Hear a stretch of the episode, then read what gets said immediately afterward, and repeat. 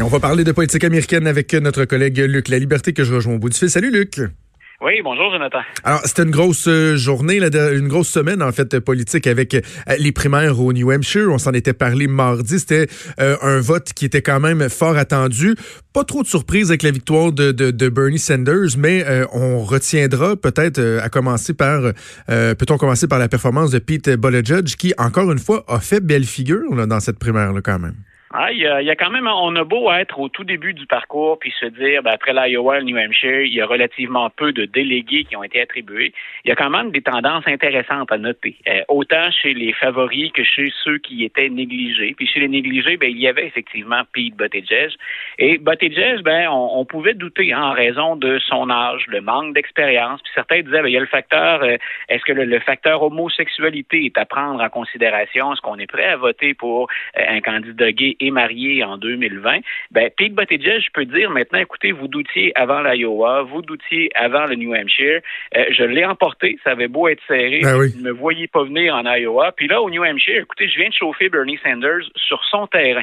Et moi, j'ai bien aimé ce que j'ai, la, la, je pense que la, citation de tous les, de toutes les lectures ou de tout ce que j'ai entendu des commentateurs américains, euh, c'est l'ancien dirigeant de la campagne d'Obama, David Axelrod, qui a dit, euh, il vient de gagner Buttigieg, assurément, le droit d'être observé. C'est-à-dire qu'il vient de s'inviter finalement dans la grande danse. Là, on peut plus en parler comme d'un phénomène marginal. Il fait partie des gens avec lesquels on va devoir compter.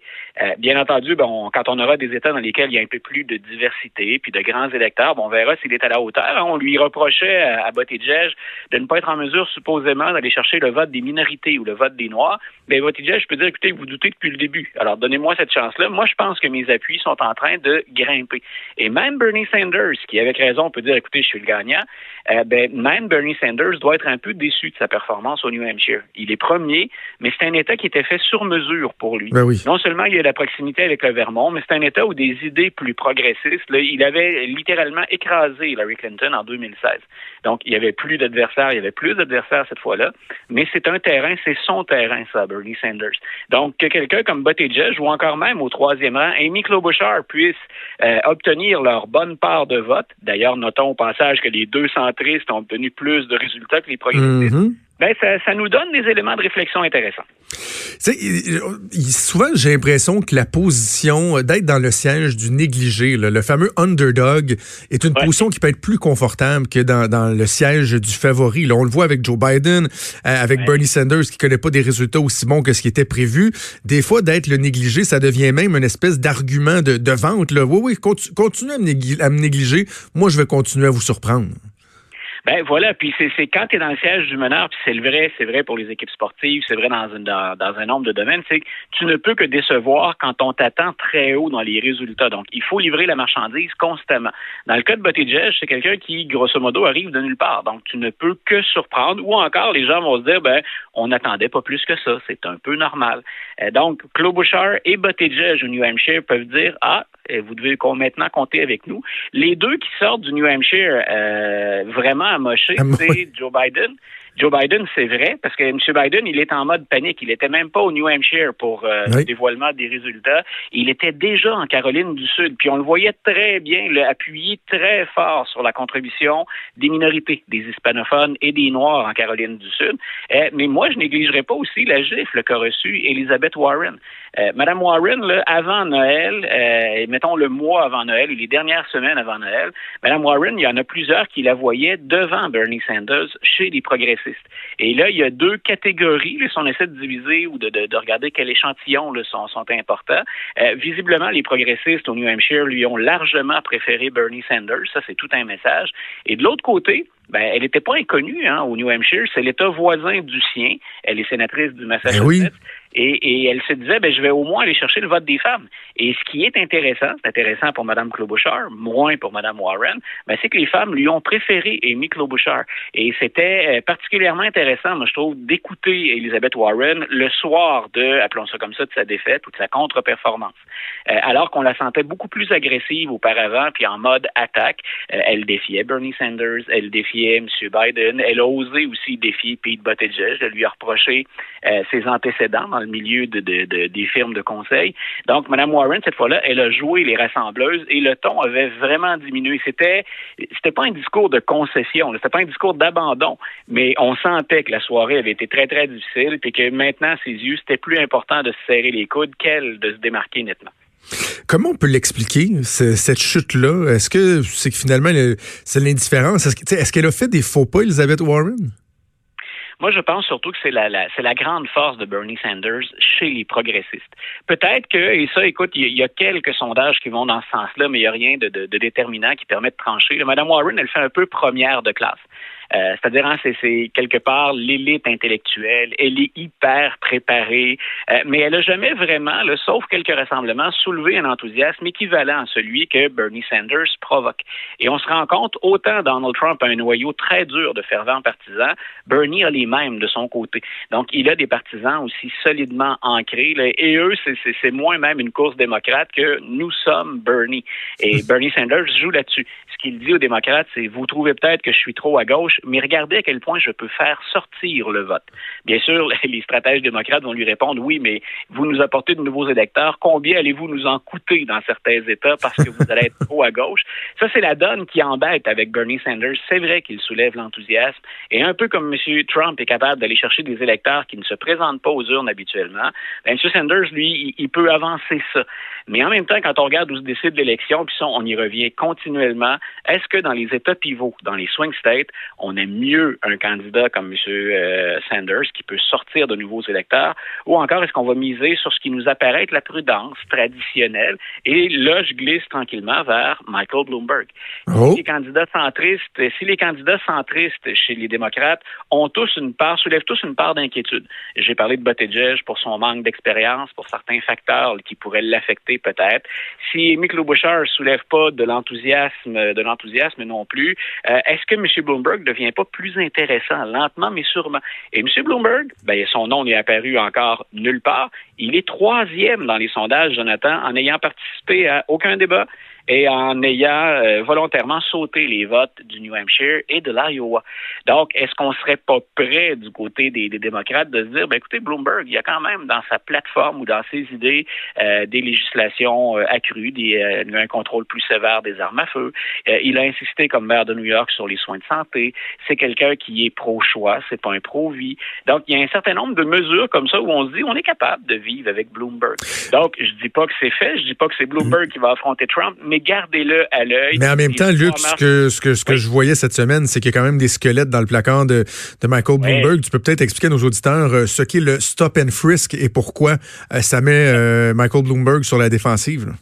Ouais, ce qu'on a, ce qu'on a dévoilé, c'est un enregistrement, c'est une discussion de Michael Bloomberg avec ses conseillers dans lesquels il exprime clairement l'idée, mais les statistiques l'appuient. Le problème, c'est comment on le dit quand on se présente. Mais écoutez, les, gens qu'on reconnaît coupables, qu'on arrête, qu'on retrouve constamment dans certains crimes, ce sont des hispanophones et des noirs. Donc, on l'entend dire ça aux membres de son équipe, et ça réfère entre autres à ce qu'on appelle le stop and frisk.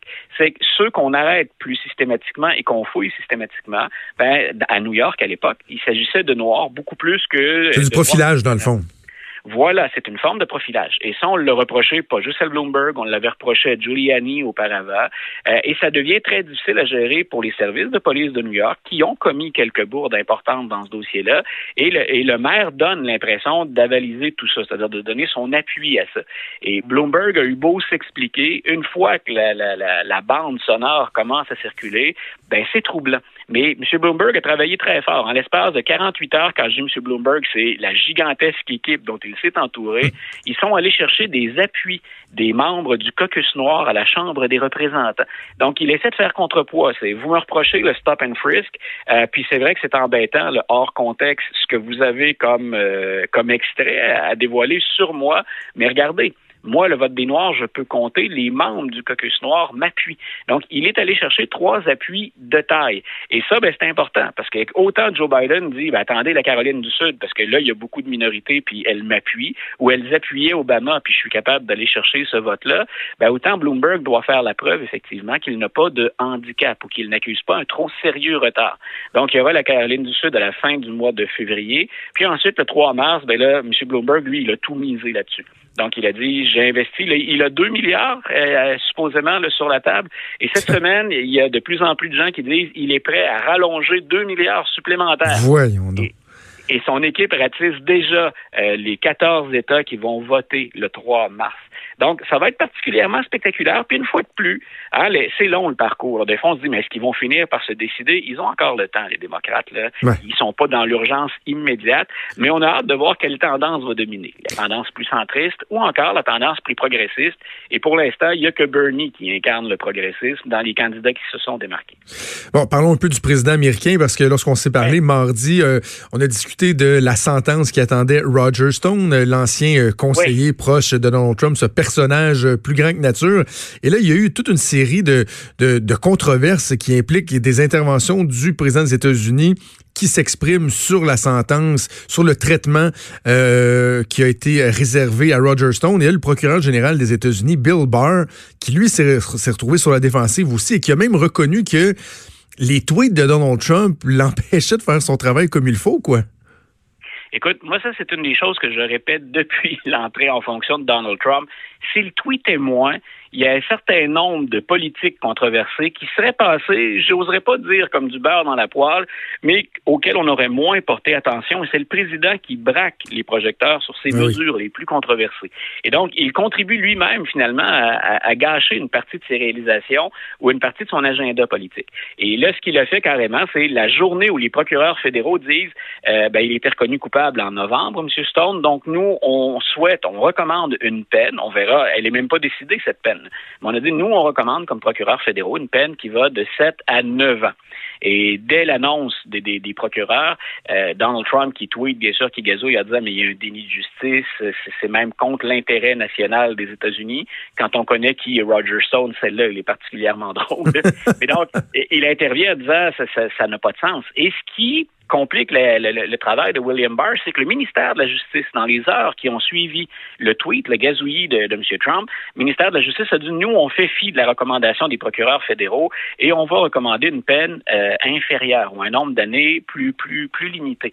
Alors, dans la tête de tout le monde, à peu près aux États-Unis, qui s'intéresse à la justice, puis à la nécessaire coupure ou au pare-feu qu'il doit y avoir entre le président et le ministère de la Justice, ben, pour tout le monde, ce qui, ce qui a commencé à circuler, c'est est-ce que vraiment Bill Barr nique un tapis sur lequel s'essuie, euh, euh, sur lequel Donald Trump s'essuie les pieds? Est-ce que Donald Trump, qui qu'on considère être un meneur plus autoritaire, est-ce que déjà il est capable finalement de dicter sa loi au ministre de la Justice, qu'on appelle l'Attorney General, le procureur général aux États-Unis? Et William Barr a senti euh, la soupe suffisamment chaude pour y aller de, de deux gestes. Un, j'accepte d'aller témoigner au Congrès pour m'expliquer, ce qui est déjà, ce qui est déjà intéressant. Le ministre de la Justice qui va s'asseoir devant des représentants on devine que les démocrates l'attendent de pied ferme. Et de l'autre côté, ben, il a senti le besoin hier soir dans une entrevue de dire, écoutez, euh, les tweets du président, c'est comme le temps que ça cesse, ça rend mon travail impossible. Donc, euh, c'est un des principaux alliés de Donald Trump, William Barr. Il lui a été très fidèle. En tout cas, on n'a pas senti de dissension entre les deux hommes. Euh, au contraire, on considère même qu'il a protégé le président. Mais lui-même doit constater qu'on est rendu à un point où ça ne se défend plus. Euh, et qu'au plan de l'image, ça envoie un très, très mauvais message. La Maison-Blanche qui a dit non, non, il n'y a pas de problème là, avec ses commentaires, sont en bon, sont en bon terme et le président a le droit d'exprimer ses, ses, opinions comme n'importe quel autre citoyen, comme si, comme si c'était défendable voyons donc, voyons donc. OK, bon, on va suivre ça en fait, semaine, puis on s'en reparle le mardi. Luc, je te souhaite un excellent week-end. bon week-end à toi aussi, bye. Merci, salut. Vous écoutez Franchement dit.